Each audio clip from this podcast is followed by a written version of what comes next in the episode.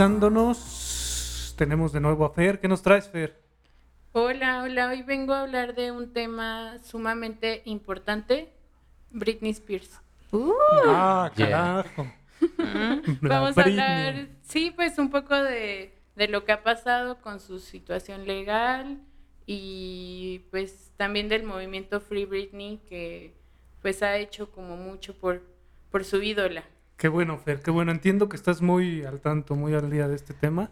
Entonces, nos viene bien, nos viene bien. ¿Por qué se está cortando el cabello ahorita? Fer, Fer, Fer, detente, Fer. Fer, no te rapes. Es un homenaje a...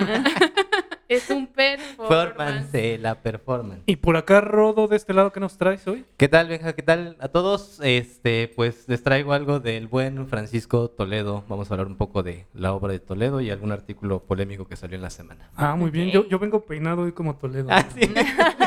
Pero bueno, arrancamos. Welcome home, Columbia. Beautiful, beautiful.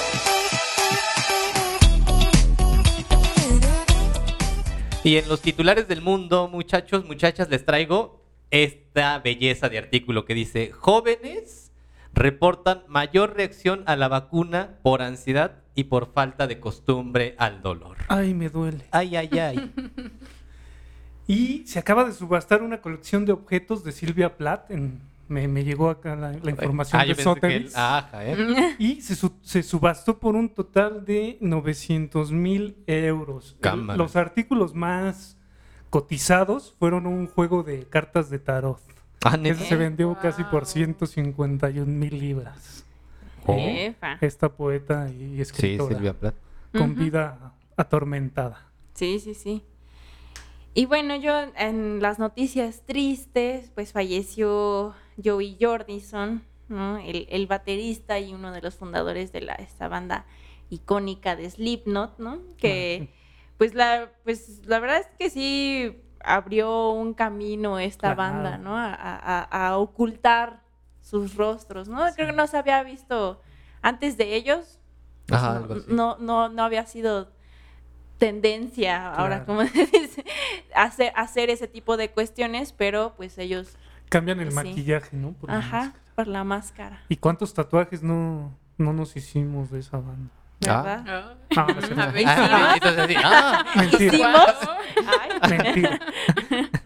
pero pues sí ni modo entonces falleció Ni modo. Bueno, yo directamente del Instagram del Museo de Bellas Artes. en su última visita a México, la cantante Dua Lipa quedó cautivada con los murales de los pintores mexicanos No. Rivera, Siqueiros, Orozco y Tamayo. ¿Qué esperas para conocerlos? Ah. ¿Eh? ¿Qué tal? y, y cautivada ¿eh? Le Y bueno, preguntaron ¿Y y Dua, Lipa sí sabía quiénes eran? Pues em, en su foto eh, del museo parece que iba muy coordinada con el Con mural que estaba detrás de ella, así que yo me imagino que ella estaba muy informada de lo que estaba a punto de ver y lo que sí, que la iba a dejar cautivada. Excelente. Ese Bellas Artes ya nomás no haya cómo para jalar gente. Yo hubiera ido si me hubieran dicho que estaba Dualipa. Ah, claro, no, pues, ¿Sí? es, es una promoción Yo hubiera ido por Diego Rivera.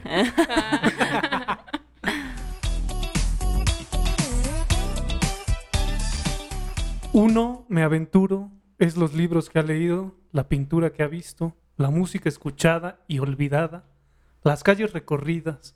Uno es su niñez, su familia, unos cuantos amigos, algunos amores, bastantes fastidios. Uno es una suma mermada por infinitas restas. Eso lo dice Sergio Wi- Pitón Ah. en El arte de la Mm. fuga. Así comienzo y así damos inicio a este nuevo programa donde nos acompaña Fer. ¿Cómo estás? Hola, bien, bien, gracias. De regreso, parece que el Oroxo no está dando mucho trabajo en estos días. Eh, no es que Mariana, abrió la segunda caja entonces pues ya definitivamente ya no Claro. O no tuvo sistema. ¿Cómo estás, Mariana? Muy bien, muy bien, muchas gracias. Perfecto. Rodo, ¿Qué tal, es tu momento. Pues sí, vamos a hablar un poquito de, de eh, Francisco Toledo, que me llamó la atención eh, a partir del aniversario de su nacimiento. Eh, el periódico El País de España eh, publica un artículo en el cual titula ostentosamente Francisco Toledo, el artista mexicano más influyente. Entonces, pues me llama la atención ese, ese artículo, el contenido pues describe su, su biografía. Mm, Creo que lo más relevante de todo ese artículo es que te enteras que Francisco Toledo no tenía identificación Mm, oficial. Ujú. De ahí en fuera el título a mí se me hace así como, pues muy como para la, para la cultura, como para patrocinar al país o para promover al país culturalmente. Pero ¿de dónde viene propiamente el, el, el quehacer visual de, de Francisco Toledo? Mm, hay creo que varios factores que detonan en, en- en Toledo para que propiamente sea una- un personaje visible y sea un icono referente a partir de todo lo que conocemos de esta figura pues activista, oaxaqueña, mal peinada como Benja, este, todavía con su ropita de manta. Eh, Que aparte, bueno, ahí agregando, no le gustaba planchar su ropa, ¿no? Ah, porque también venía siempre así arrugadita, Ajá. este, como sintiéndose del pueblo, vamos. O sea, como todavía esa personalidad como eh, haciéndose muy de la raza, ¿no? Y apoyando a los que menos tienen. Y pues si me llaman que, si le ponemos populismo soft, pues también pasa. Porque se crea un perfil de ese personaje dentro de eh, Oaxaca, su folclore, y más aparte él pintando estas cositas extrañas con animalitos mitológicos, como muy autóctonos de ahí. Pero pues propiamente de dónde viene eso, ¿no? O sea, de dónde viene el quehacer de hacer pintura, eh, cuando tenemos como a pintores que están haciendo figuración o este u otro tipo de temáticas, pero pero pues Toledo se queda se queda ahí. Y a, a mi parecer lo que hace impulsar a Toledo son estos tres factores. Uno, que en su muy temprana edad eh, no estudia como formalmente artes, sino que entra a un taller de artesanías de, de Limba. Y ahí pues eh, se desarrolla su quehacer un poco artesanal, consigue una beca que no sabemos eh, a, Francia cómo es que consigue partir esta, esta beca. Y estando en Europa pues coincide, eh, bueno no coincide, él va a buscar a Tamayo que se encontraba pues viviendo cómodamente allá y a Paz. Y allá Tamayo pues como que le entra esta especie de paisanaje y le dice pues pues yo te voy a padrinar, yo voy a ser tu, tu corredor de arte, yo te voy a conseguir dinero, yo te voy a conocer, eh, yo te voy a conseguir patrocinadores, yo te voy a colocar tu obra y pues tú nada más encárgate de, de producir. Y así es como eh, poco a poco Tamayo empieza a producir obra y decía que eh, Tamayo, este, Toledo. Toledo, eh, empieza a producir obra y decía que pues Tamayo de, de vez en vez le hablaba por teléfono y le dice, ya hay un poco de dinero porque vendí eh, pues tu, tu trabajo. Mm, vemos su obra y pues su obra queda de repente, este, como quedan los europeos hipnotizados por este trabajo, pues a partir de, de un trabajo un poco naif, un poco entre lo primitivo, un poco entre eh, lo salvaje, propiamente del no estar como adoctrinado al 100% en la academia. Y eso quizá para la época y para el contexto, que son la década de los 60s y los 70s, pues llama poderosamente la atención. Lo que decíamos era que para esa época en el país, pues de por sí el retraso que se vivía entre la clásica escuela del muralismo y los intentos que Cuevas y su banda de ruptura intentaban imponer con la abstracción y otro tipo de neofiguraciones, pues Toledo no queda como en, en alguno de los dos. O sea, ni entra ni al muralismo con el discurso de la identidad y el nacionalismo, ni entra tampoco como con la vanguardia de poner abstracción o una neofiguración, sino que queda como en medio entre esta influencia de Dubuffet y otros como Knives, o dentro de esta pintura del arte bruto, y que parece que esa es la que termina cautivando. Mm, hay, hay un fenómeno como muy eh, que llama que se llama que llama mucho la atención en, eh, a nivel económico que es en el en el 77 eh, Estados Unidos es en el 73 Estados Unidos empieza a, a poner en es- em- se empieza a quedar en números rojos en sus reservas de petróleo y entonces en el 77 en el país eh, empiezan a descubrir yacimientos de- del mismo. Y entonces Estados Unidos voltea a ver a México y en un común acuerdo entre la parte política, económica y cultural deciden por primera vez hacer en Estados Unidos una magna exposición de pintores mexicanos modernos, que eso nunca había ocurrido. Es más, se dice que eh, los pintores mexicanos habían sido excluidos de la historia del arte en Estados Unidos y que por primera vez se les estaba permitiendo realizar una magna exposición de arte moderno en, Estados Unidos. Y ahí da la casualidad de los, que eh, los que llaman los que ponderan esa exposición, los que van a la cabeza, pues son todo el grupo de eh, muralistas mexicanos. Y también vamos a encontrar como al cuarto grande que va a ser Tamayo. Tamayo. Pues Tamayo, ¿quién creen que va a jalar para, esa, para esas exposiciones en Estados Unidos? Llama a Toledo. Su chavo. Ajá. Y entonces Toledo va a participar ya en, esas exposiciones del 77 y del 78, nada más y nada menos que auspiciadas por Sotheby's. Y pues empieza como el repunte de todos esos, eh, del petróleo, la economía y la cultura para potenciar a México, y así lo decían, como el país eh, máximo exportador de petróleo en el mundo. Y Estados Unidos, con esta deficiencia de petróleo, pues obviamente tenía que patrocinar a todo lo que en México no había tenido como cabida, en el sentido de una especie de contrato, pacto de quedar bien con el país. Porque ellos habían elegido a México como su, este, sus, como el país que iba a llenarles todo el petróleo que ellos ya no tenían. Pues empieza a gestar este ámbito cultural y Toledo empieza entonces a vender y a exponer en Estados Unidos como le digo, en, esta, en este ímpetu de... Eh, ¿En qué año? En el 77-78. Mm. Ya, ah. ya había pasado por París, ¿no? Sí. En los 60. Sí, sí, sí. sí por... 60 al 64, yo creo, ¿no? Así es, ahí es donde se encuentra Tamayo y a, y a Paz. Y entonces pues empieza a gestar eh, Toledo sus exposiciones en, en, Estados Unidos y pues al ser eh, pues paisano de Tamayo, pues empieza también a llamar la, atención. Tiempo después, ahí es lo que, lo que a mí me, llamaba la atención. Tiempo después, en los 80 viene el boom latinoamericano, que también no, no sé qué tanto eso haya impulsado, ahí sí desconozco, pero en literatura no sé qué tanto eso ayudó a impulsar a todo, pues, que este, a todos los escritores y tener visibilidad en Europa. El boom, no, el boom es increíble, ¿no? Es una proyección increíble para los escritores latinoamericanos. Se, se vive como un, como un segundo aire, ¿no? El primero es el modernismo, que es la vanguardia literaria por excelencia y que, y que parte de América, ¿no? Yo creo que es el siglo de oro, el modernismo, y pues después eh, el boom más como un fenómeno comercial, ¿no?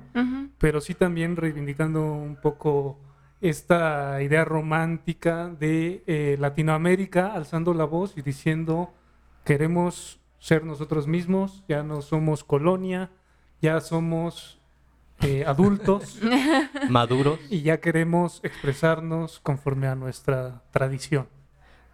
Sí, y aquí yo creo que es donde también Tamayo termina como de dar esa visibilidad, ese empujón, porque se seguía sosteniendo Tamayo, Tamayo Toledo. O sea, ¿dónde, por eso es como mi duda, o sea, ¿dónde colocas a, un tipo que todavía no era, una persona activa socialmente, como lo conocemos, con toda su, su, actividad social que tiene en Oaxaca? Eh, pues todavía, a esa época, ¿no?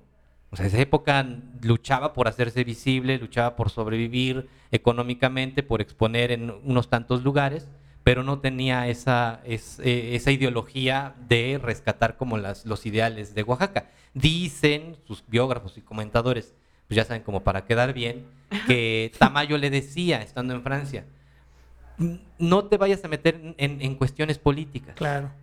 tú, tú, eres un artista. Ajá, tú dedícate a lo tuyo. Cuando Tamayo también, pues obviamente tuvo incursión en el ámbito político. O sea, está, es, bien sabido también la discusión que tuvo con Emilio, Emilio Azcárraga de Televisa, cuando Televisa hace mucho tiempo tenía un lugar para exponer arte contemporáneo, me parece que estaba por Chapultepec, por auditorio. Pues bueno, vienen una serie de, cambios y transformaciones y Tamayo empieza a hacer berrinche porque él quería que les, que le cedieran un espacio para exponer él y también, pues, como siempre, sus compadres, como lo dijimos con, con Gabriel Orozco pues se lo niegan, cierran y entonces se enemista de Televisa y de todas las facilidades que tenían para exponer en esos espacios culturales que en ese entonces tenía Televisa. O sea, no es que Tamayo fuera también alguien ajeno y que nada más se dedicara a pintar y que hubiera alguien que le comprara obras. Pues no, o sea, también tenía sus vínculos en el, en el ámbito político mexicano. Pues obviamente eso también le lleva a, a Toledo a comenzar a producir su obra y ya para los 80 con el boom latinoamericano que acabas de decir, pues yo siento que se agarra y lo, y lo coloca de lleno y que no se pierda y que no se extravíe. Pero creo que, que es Sí. más... Nada más hay que recordar el, el discurso de García Márquez cuando gana eh, el, el Nobel en el Ujú. 80 justamente y que va dirigido en función a eso, ¿no? En función a ya dejen que América Latina se exprese y crezca a su propio ritmo fuera de esta idea colonial. Entonces, pues ahí tienes razón en esa parte, puede surgir la figura romántica de, del artista, de este personaje muy parco, ¿no? Además, que si no hubiera sido por tamaño, quién sabe cómo le hubiera ido en la vida a este señor. Por Paz también, ¿no? Que Paz le consiguió dónde vivir en, en Francia. Así es. Una casa de estudiantes. Cuando Toledo pues no estudiaba nada. Cuenta ahí que se tuvo que matricular, creo que en la Alianza Francesa, para conseguir una credencial y, y por lo menos poder ahí Poder de moverse, libre sí. tránsito, ¿no? Sí. Pero que se movía muy torpemente en, en ese París, ¿no? Sí, que, que, no, que no hay como, o sea, volvemos como a lo mismo, o sea, no hay como un, un sustento fuerte como para decir que eh, Toledo viene como a, a romper las estructuras como pictóricas del, del país, o sea, se da como la posibilidad de que en México, bueno, en, en, en el país no habíamos tenido un, un Rousseau como en Europa sí había, sí había tenido, en donde es este, este pintor que, que Picasso de repente lo patrocinaba y lo tenía en este arte como ingenuo, donde pintaba cositas sin tener una academia formalmente. Y creo que en México no habíamos tenido a alguien así. Todos venían dentro de la vieja escuela del muralismo y los otros pues sí venían como criticando fuertemente a todo ese aparato ideológico. Pero en este inter de no saber nada y que te posicionan como artista y que vienes de Oaxaca, pues se vuelve tremendamente este como Atractivo. pues sí, para, para el visionario europeo y potencializado económicamente ya por el recurso económico, pues sencillamente le era como más sencillo que su obra se consolidara y que continuara por ese, eh, por ese camino.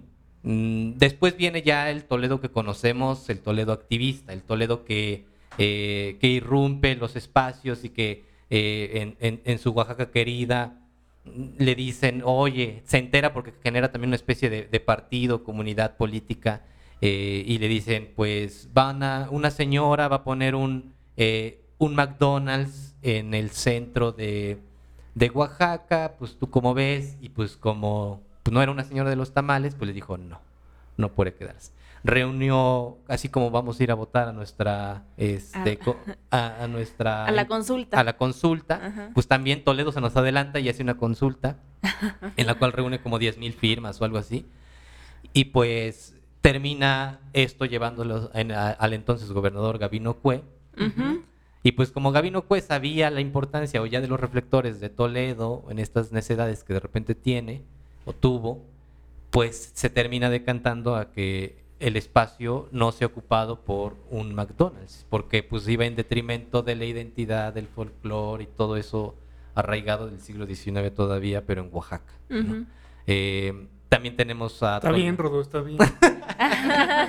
o, o- o que desde que vas a Oaxaca ya no te puedes comer tu cuarto de libra, ¿no? Exacto, ¿no? Yo, O yo sea- la sustituyo con tres tlayudas. así, Ajá, ¿no? O sea, Llenas- ya no puedes tomar Coca-Cola. y tasajo y ya con eso. Exacto, ¿no? O sea, ya no te puedes tomar tu Coca-Cola porque pues vas en contra de Toledo Sí, o, no. o nada por eso, nada por el estilo. Pues bueno, Toledo también iba en contra como del maíz transgénico, tratando como de, de pues nuevamente eh, arraigar las cuestiones eh, este, oriundas del. Estado, eh, crea para que pues los chavos artistas eh, pues tengan su museo o, o su, o su lugar en donde puedan producir grabado, pues hace el taller de gráfica, hace el Museo de Arte Contemporáneo de Oaxaca. Mucho más artista gráfico que pintor, ¿no? Sí. Mucho más. Aunque en, en el, en el artículo del País de España ponen así que era como un Leonardo da Vinci, ¿no? O sea, que, que poco le faltó que pusieran que podía volar, ¿no? Que este, había viajado a la luna con Elon Musk, ¿no? Estaban exaltados. Ajá, ¿no? Pero realmente es, es- es muy exagerado poner que es el artista más influyente de México. Sí, no. Que, que es más bien la figura como muy padre de poner al, al, al artista autóctono y que rescata sus raíces y que lucha por su tierra y que lucha por su espacio. Entonces me parece que eso para proyectarlo a nivel económico, artístico y mundial, pues está como muy padre. Porque no tenemos ninguno así, o sea, ni siquiera los muralistas tenían como esa, ese perfil de pues vestirse con manta, eh, mezclarse con el pueblo, eh, poner sus, sus, comi- sus es, cocinas comunitarias.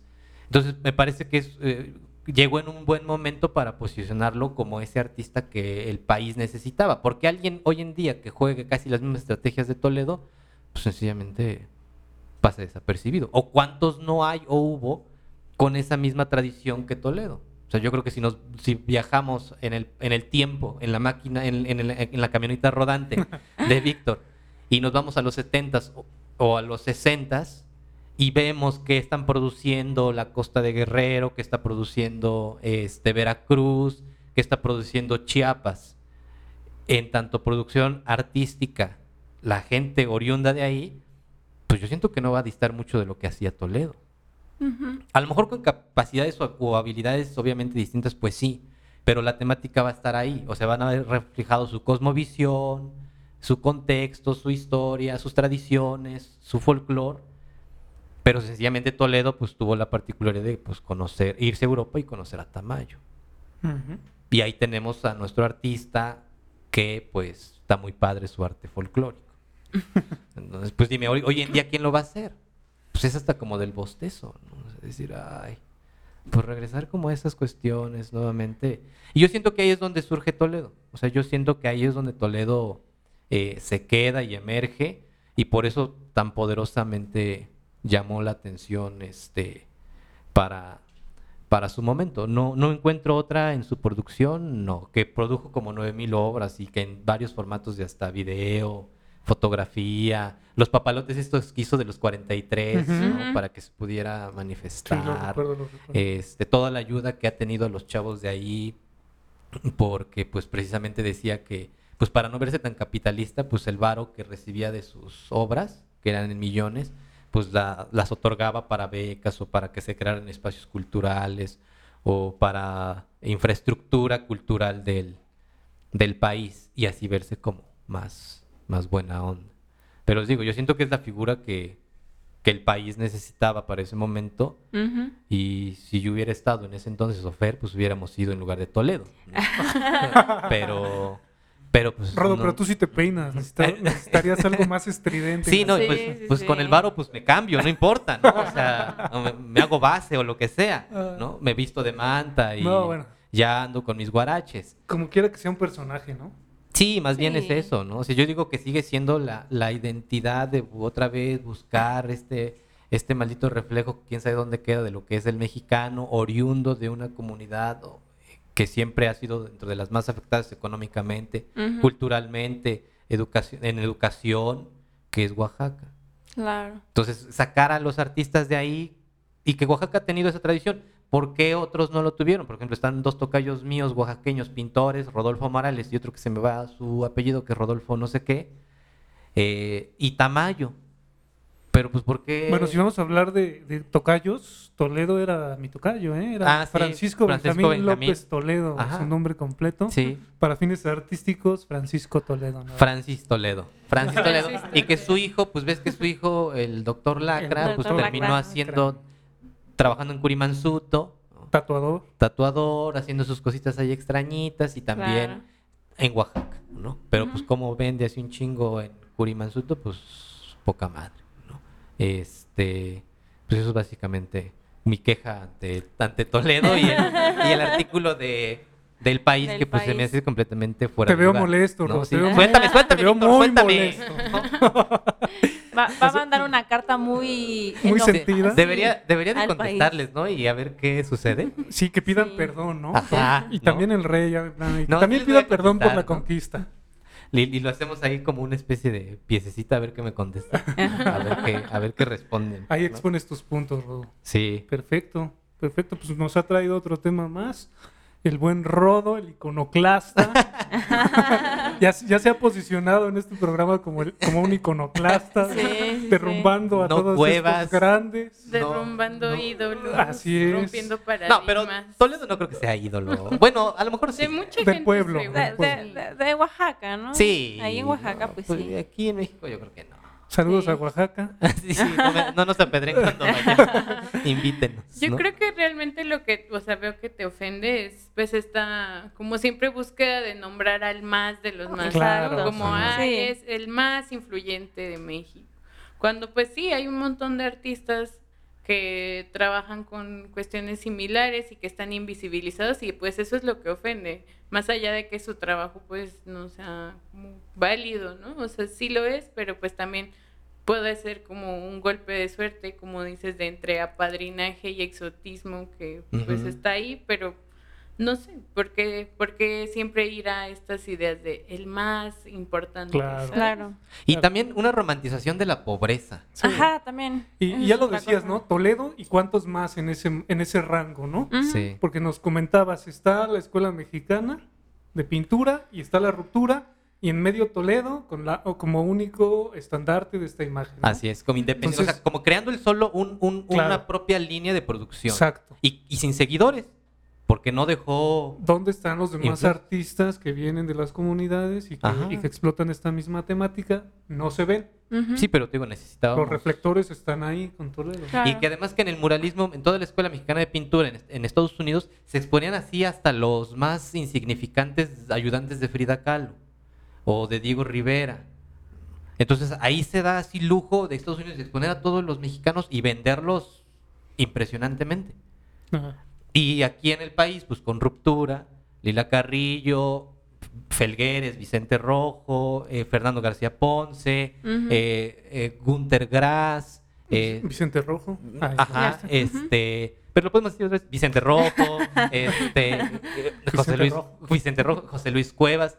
Y pues todos esos están haciendo ruido aquí en la Ciudad de México, Ajá. entrando en la modernidad de lo que era la pintura. Y Toledo así. Con permiso, con permiso de su merced, ¿no? O sea, como la romantización de la pobreza, del indígena, del güey que pues entra a Europa y al mercado del arte y vean, ¿no? Eso es también un poco lo que... el buen salvaje. ¿no? Sí, Que o sea, por eso pone ahí como el buen salvaje, en romantizar esas salvajes, pero es noble y produce algo que se llama... Parece que cuando nos sacudimos esta idea de la revolución, pues quedó el cosmopolitismo, Así es. México ante el mundo y regresar a la raíz, ¿no? Pero ya sin ese discurso, ¿no? Este, y, a- y ahí acabado. encontró, como dices, Toledo, su- Sí, déjame, suéltame, Víctor, suéltame. su gran este, nicho. Así, Sí. así. Perfecto. Ya no quiero decir nada. Muy bien, Rodo. Ya, ya nada más por último, Mira el micrófono. Sí, no, me voy. Rodo, Fer, ¿dónde se puede ver la obra de Toledo? En Oaxaca. Nada más. Eh, y algunos coleccionistas privados, me imagino que han de- Digamos arte moderno, no hay nada. Arte moderno, ¿dónde está ese? En el- Ah, en Chapultepec. Existe.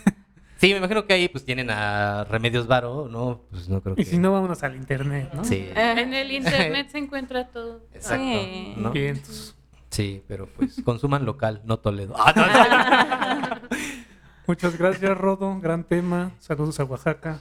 sí, sí, saludos a Oaxaca. No Nada contra Oaxaca. Vámonos.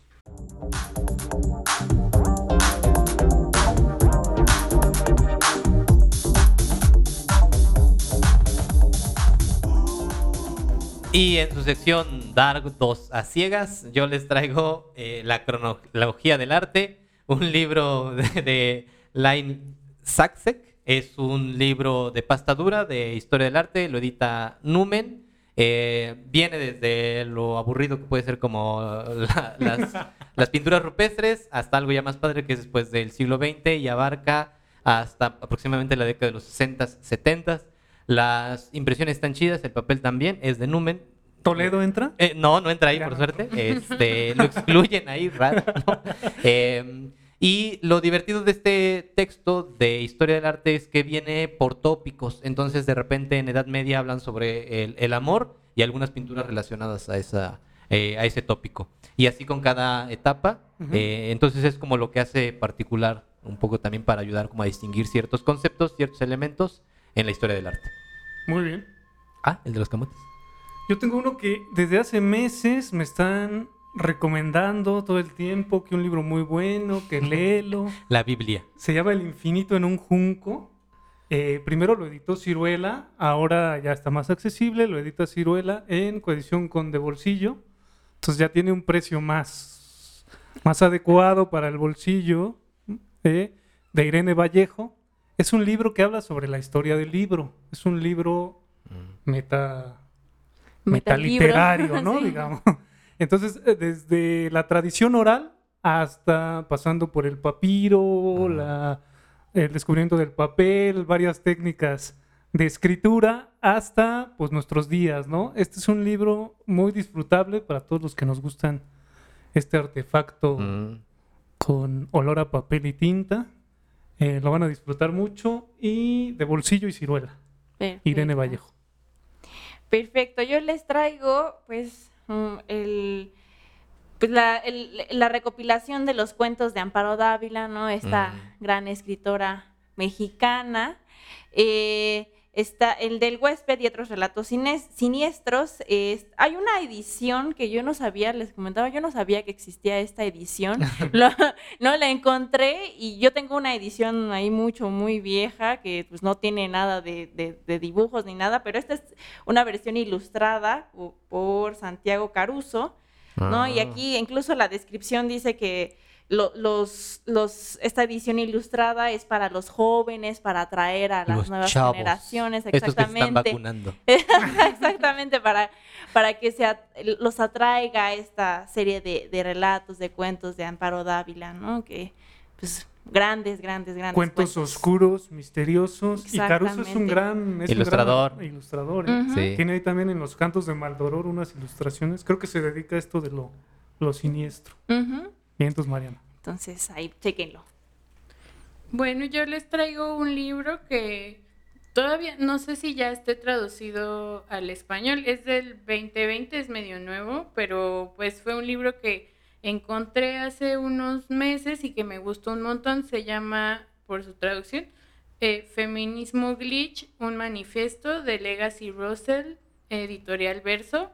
Y bueno, habla de un tema súper pertinente ahorita, como en tiempos de pandemia, en, en el que pues realmente analiza como el potencial de la virtualidad, del Internet, eh, como un espacio de creación de nuevas identidades, de un espacio de experimentación con el género y como, sí, como un potencial de pues desdibujar los límites del género a partir de la virtualidad.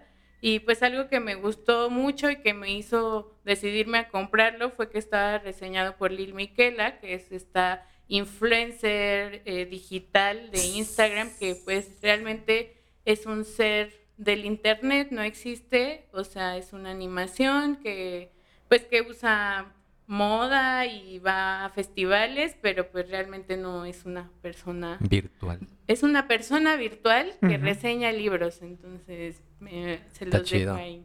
Mm. Vientos.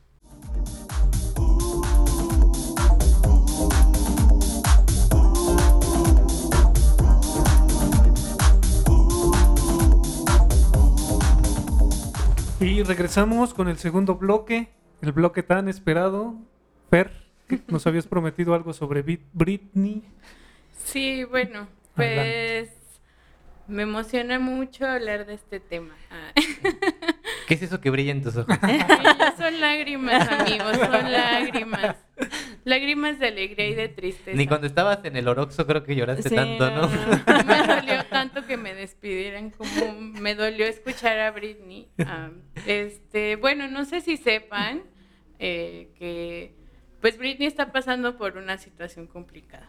Y esto es porque desde hace 13 años está en un- una figura legal que se llama conservatorship en inglés, o es tutela, en la que pues eh, su padre decide todo acerca de, de su vida, tanto económica como médica como personal. Y pues ella no había hablado de esta situación porque parte de como de su lucha legal para quitarse eh, pues esta tutela de encima, pues no le permitía como dar declaraciones. Y el 14 de julio dio una audiencia Ujú. y fue la primera vez que sus fans la pudimos escuchar hablar. O sea, tú eres fan de Britney, o sea, Sí, tú sí eres... me declaro culpable. ¿Tú, Mariana? ¿A ti te Yo claro que sí, ¿También? yo tenía sus discos de Ah, Britney. tenías, o sea, ya ahorita te dijiste No, no. no, Los no, pues ya los, no, 2011. los perdí, los perdí, Ah. pero pues sí, sí tenía ahí. Marcó sus generaciones. Víctor también. Si pudieran, si pudieran ver la cara de Fer en este momento. Sí, o sea... Le brillan los Súper ojitos. empática con Britney. Venga, venga. Y bueno, ya esta, esta audiencia fue muy fuerte porque pues ella nos contó un poco como de su situación y mencionaba de cómo pues no podía decidir sobre su medicación psiquiátrica, por ejemplo, y que cuando ella se negó a cantar en un concierto, eh, su padre y su médico, que al parecer estaban coludidos, le cambiaron la medicina a litio, que es como súper fuerte y que la dejó noqueada y así la obligaron a hacer el show que ella no quería hacer. O otro, otra cosa de la que hablaba era que pues que no la dejaban retirarse un DIU a pesar de que ella quería pues tener hijos y pues no sé, o sea, me interesa como mucho realmente el tema porque se develan un montón de violencias hacia lo femenino, violencias sexuales que están muy fuertes, ¿no? Y que uno no pensaría que una estrella del pop que es como aparentemente pues exitosa y que lo tiene todo, pues que esté pasando por una situación así. Ujú. Qué contradictorio, Claro. ¿no? No quieres cantar, te obligamos a cantar, pero quieres quitarte un dispositivo y no puedes hacerlo, ¿no? Como si la máquina de dinero no se detuviera jamás. Cuando dice, pues es mi cuerpo. Y pues sí, esta tutela es una figura que está diseñada para personas que no se pueden cuidar solas. De hecho, hay una película de Netflix que habla sobre eso, que se llama Descuida, yo te cuido. Y pues habla de unas eh, chicas que se dedican a como a cuidar a estas personas, como se dedican a ser tutores legales de ancianos principalmente y pues realmente los estafan, o sea, lo que hacen es quedarse con su dinero, es como re- Qué padre. robar a viejitas. Y pues eso sí es una figura legal muy cuestionable, porque en qué momento te declaran incapaz de cuidarte a ti mismo. Y bueno, ella la declararon incapaz hace 13 años y sacó en esos 13 años cuatro discos, hizo un tour mundial en el que ganó 131 millones de dólares, hazme el favor. Y estuvo en una residencia cantando en Las Vegas durante cuatro años. O sea, ¿ustedes creen que es una persona que no se puede cuidar a sí misma? Es como ridículo realmente. Y bueno, algo de lo que me interesa también hablar acá es pues de sus fans, de nosotros. y pues de cómo eh, ella menciona en su audiencia que pensó que nadie le iba a creer y pues las personas que primero se dieron cuenta que ella no estaba bien fueron sus fans. Y esto a través de su cuenta de Instagram. No sé si han visto su cuenta de Instagram, pero Últimamente. Es lo que te iba a decir, en los últimos minutos no. pues hace tal vez como unos meses, un año, pues estaba subiendo como cosas bastante desconcertantes, videos de ella bailando de maneras extrañas, con el maquillaje corrido, con la misma ropa día tras día, y era como, bueno, como que Britney no está bien, ¿qué está pasando?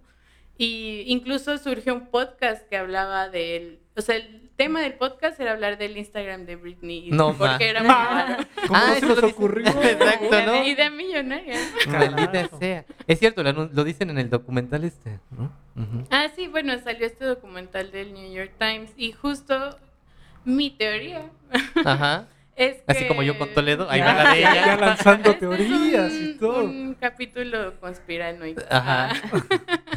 Eh, bueno, mi teoría es que, pues sí, justo de estos movimientos que surgieron, como el movimiento Free Britney que viene de Instagram y pues el podcast y toda la gente que estaba hablando de esto, yo creo que eso fue lo que el New York Times, o hizo que volteara, ¿sabes? Como que llamó la atención de que hubiera tanta gente hablando de que algo pasaba con Britney y ahí se hizo la investigación y pues salió este documental y a partir del documental y de sus fans fue que un juez la escuchó por fin porque ella llevaba tiempo como intentando apelar a que pues que le quitaran la tutela y no se le daba como la oportunidad ni de negociarlo. Lo más chistoso también es que pues como su papá controla todo su dinero, ella paga a los abogados de su papá que están en contra de ella, De y ella. paga a sus propios abogados. Pero como no puede usar el dinero, no puede pagar sus abogados. Es como, Claro. wow. Salió recién una noticia como de que Paris Hilton y varios artistas se habían juntado como para hacer como una vaquita para pagarle Ajá. sus abogados a Britney, que no los puede pagar. Y bueno, eh, la conclusión de todo esto es como pensar en estas relaciones eh, parasociales que creamos con, con nuestras estrellas pop favoritas, con los ídolos y cómo, pues de cierta manera sentimos que los conocemos. Sus fans la conocían tanto que supieron que ella no estaba bien al ver su Instagram. Y pues pareciera que es una relación unidireccional y sí lo es en la mayoría de los casos donde tú solo pues observas y sientes empatía por una persona a la que nunca vas a conocer y que nunca vas a ver de ti, pero en este caso pues los fans de Britney fueron tan poderosos que hicieron como un cambio en la vida de su ídola, ¿no? Lograron que, que su situación legal empezara como a activarse y ella pudiera pues por fin ahora hace un mes dar una audiencia. Claro. No, e incluso tú decías de, de, eh, nos comentabas de, de lo de su Instagram, ¿no? Que en realidad, pues, no, ellos no, pues los artistas en sí no manejan sus, sus propias redes sociales, ¿no? Entonces también es como algo, o sea, tam- nada más estás conociendo al, más bien al community manager Exacto, de- ¿no? del artista y no tanto como al artista en sí, Ajá. ¿no? Entonces sí Entonces, está- las insinuaciones de Benja con Rihanna no le llegan a Rihanna. sí, no, las lee Ah. ahí. eh, Pero yo la- no voy a perder la esperanza. Pero me contestó, Lo vio, vio tu mensaje. me dejó en vista. que yo creo que para eso, para esos casos de los fans o quienes, bueno, termina, perdón, Mariana. No, no, no, Ah, sí. Para esos casos yo creo que eso mínimo también ya es una respuesta de algo, ¿no? O sea, el decir, es que le escribí a ella. Claro.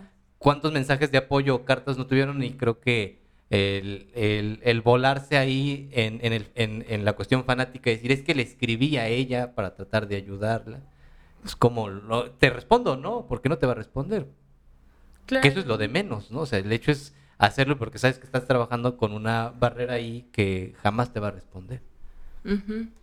¿No? Igual, igual no sé si sepan ustedes, hay unas cosas en- de los ídolos coreanos, hablando de ídolos, que tienen unas plataformas en sí para hablar con el artista, pero, o sea, bueno, aparte estas son pagadas, es decir, no son gratis como Instagram, ¿no? Son pagadas mes con mes, los fans pagan Contenido Para- plus. Para, exactamente, sí, literalmente es, es contenido plus porque es, entre comillas, hablar, mandarle mensajes a, a, a su, pues, a su ídolo. Es como una plataforma, como, de- como un WhatsApp, pero solo tiene, lo tiene en el canal con, con, con esta persona, con este artista, y en teoría, pues, si los lee, Y eso sí No, entre comillas.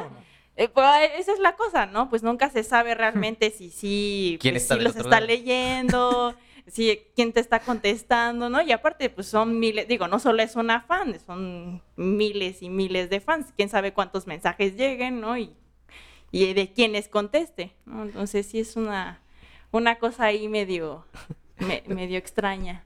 Ahí en, eh, me encontré un articulito y ahorita que dijiste quién sé quién diablos esté atrás, este, de dos chicas que tienen, investigadoras que tienen un artículo que se llama To See and Be Seen, Celebrity Practice on Twitter. De Alice Marvick y Donna Boyd es un artículo del 2011 y menciona que en esta cuestión de lo parasocial hay tres aspectos, así como conclusiones que pone. Y una de ellas es el bot. O sea, Ujú. porque el, el- el fanático, el fan piensa que le está respondiendo en este contenido plus premium, págame. Pero en realidad hasta puede ser un bot y tú estás Sí. pensando que es eh, en esta exp- experiencia este, que se genera, pues tú estás pensando que es tu celebridad, pero en realidad no. Ingenuo. Ajá. Ay, inocente palomitas, Sí, pero no. todo el tiempo. Sí, y que, y que en esa situación, pues, parasocial, tú crees que realmente es, y lo presumes, ¿no? Así de que, pues, mira, yo pago esto y, me- y me entero de cosas más selectas. Ajá, ¿no? Más pues, íntimas. Ajá, ¿no? Pero además dentro del fenómeno Britney, también está, o sea, cómo permea inclusive hasta nuestra actualidad, eh, estemos como inmiscuidos en esto, ¿no? Con los memes de cerrando ciclos. ¿Cómo se vuelve, cómo se vuelve un, un punto de partida precisamente un referente eh, a nivel social, porque lo identificas, eh, seas fanático de ella o no. Claro.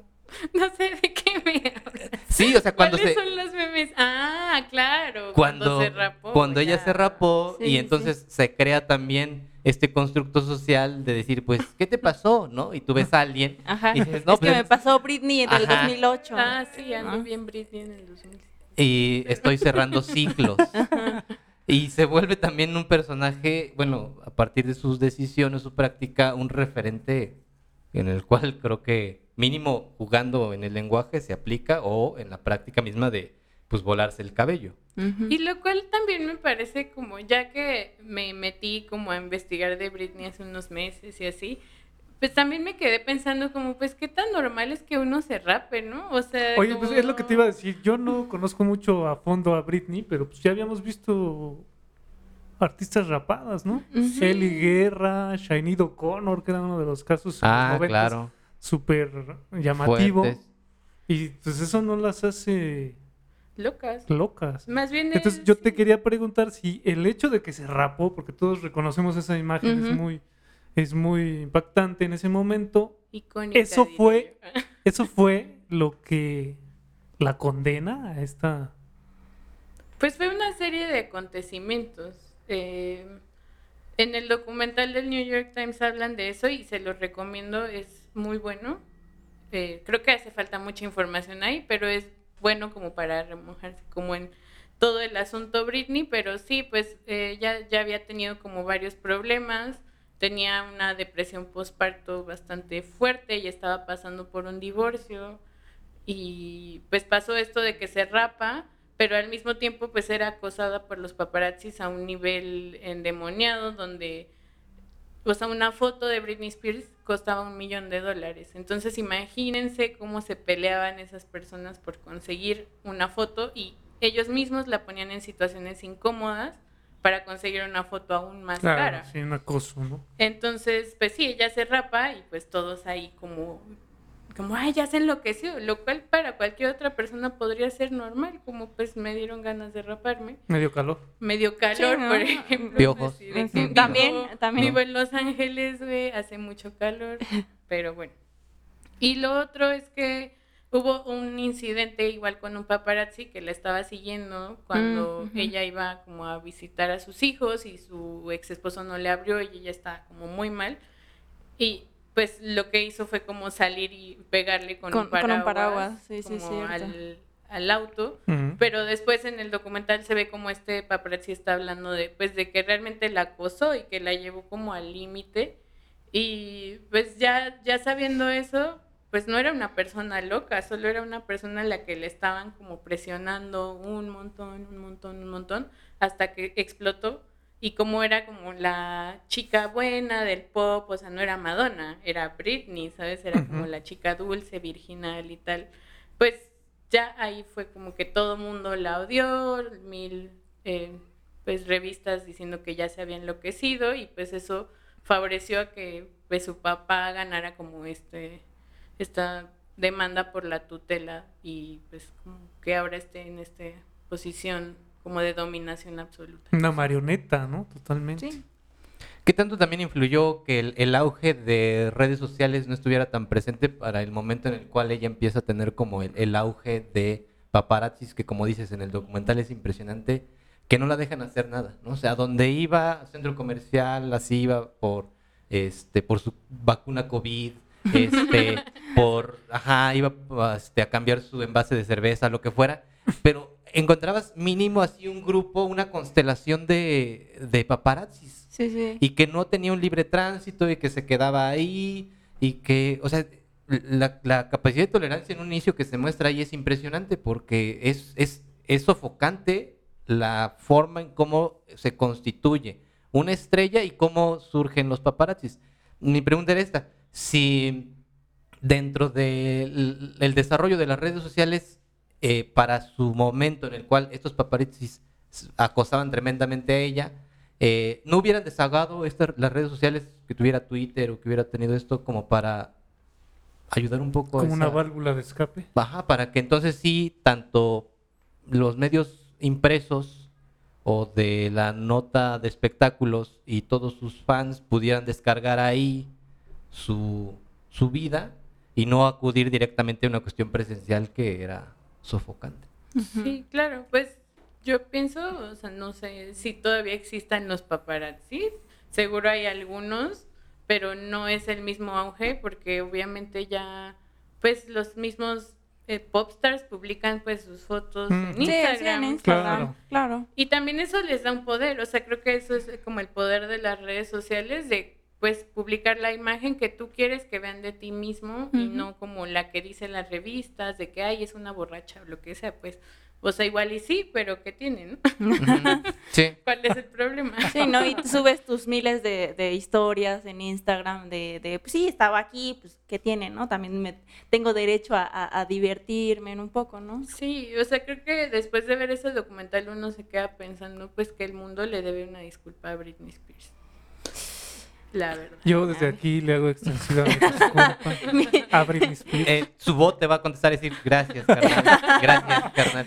Lo aprecio. Ajá, ¿no? No, yo por ejemplo recuerdo, digo, todavía sí en 2008 apenas estaba empezando un poco YouTube, ¿no? Entonces apenas estaba lo de esto, las redes sociales, pero sí hubo un video, nada más un video de, de, de un, era un chico, una chica, ya no recuerdo, pero es un, un- creo que sí, un- es una chica. Es, pues, chique. Ah, Sí, creo ¿no? que se llama. Ajá. Sí, es que, es que no, sí, digo, no, no me acuerdo. Eh, pero que sale en su video de YouTube llorando porque dejaran a Britney en paz, ¿no? Y eso fue uno de los primeros videos virales que, pues, ape- a- pues, apenas empezaba YouTube. Entonces, en realidad, los videos virales, pues, am- solamente los veía como 100 mil personas, ¿no? No es como ahora que Sí. lo ven millones y millones de personas, pero yo recuerdo que eso era uno, fue uno de los primeros videos ahí, ahí, ahí vi- virales de, de, de sus fans pidiendo que dejaran en paz a Britney. Sí, se llama Chris Crocker y es un visionario. Ah, También el mundo ah. le debe una disculpa a Chris Crocker. Pero, ¿él por qué? Porque después de ese video, pues también lo super destruyeron. O sea, era Sí. como que, ¿qué hace este ridículo llorando Lo bullearon por, en la escuela. por Britney, ¿sabes? Pero cuando escuchas lo que dice, realmente tenía razón. O sea, hay una parte donde dice como eh, que no pueden ver que la está pasando mal. ¿Qué clase de personas son? Y es como obvio, o sea, que qué real era. O sea, y hablaba como de- a un periodista y le decía como, tú la llamas antiprofesional por, por salir como con sobrepeso a cantar y, y no estar al 100, cuando el que es antiprofesional eres tú por hablar así de ella. Ah. Y es así como, "Uh". estaba muy Tómala. adelantado para su tiempo, diría yo. Ah, un viajero, ¿no? Un viajero Sí, del Sí, tiempo. era un viajero del tiempo total.